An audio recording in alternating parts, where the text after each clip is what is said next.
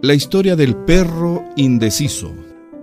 A una y otra orilla de un caudaloso río había sendos monasterios, uno frente al otro y al medio del río. Un perro dócil y querido por los monjes comía su antojo en uno u en otro monasterio.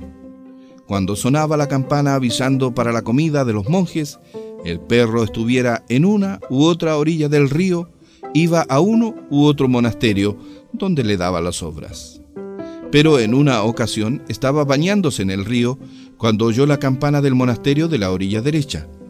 Empezó a nadar hacia dicha orilla para ir a comer y entonces escuchó la campana del monasterio de la orilla izquierda, lo que le hizo cambiar de rumbo e ir hacia el otro lado del río.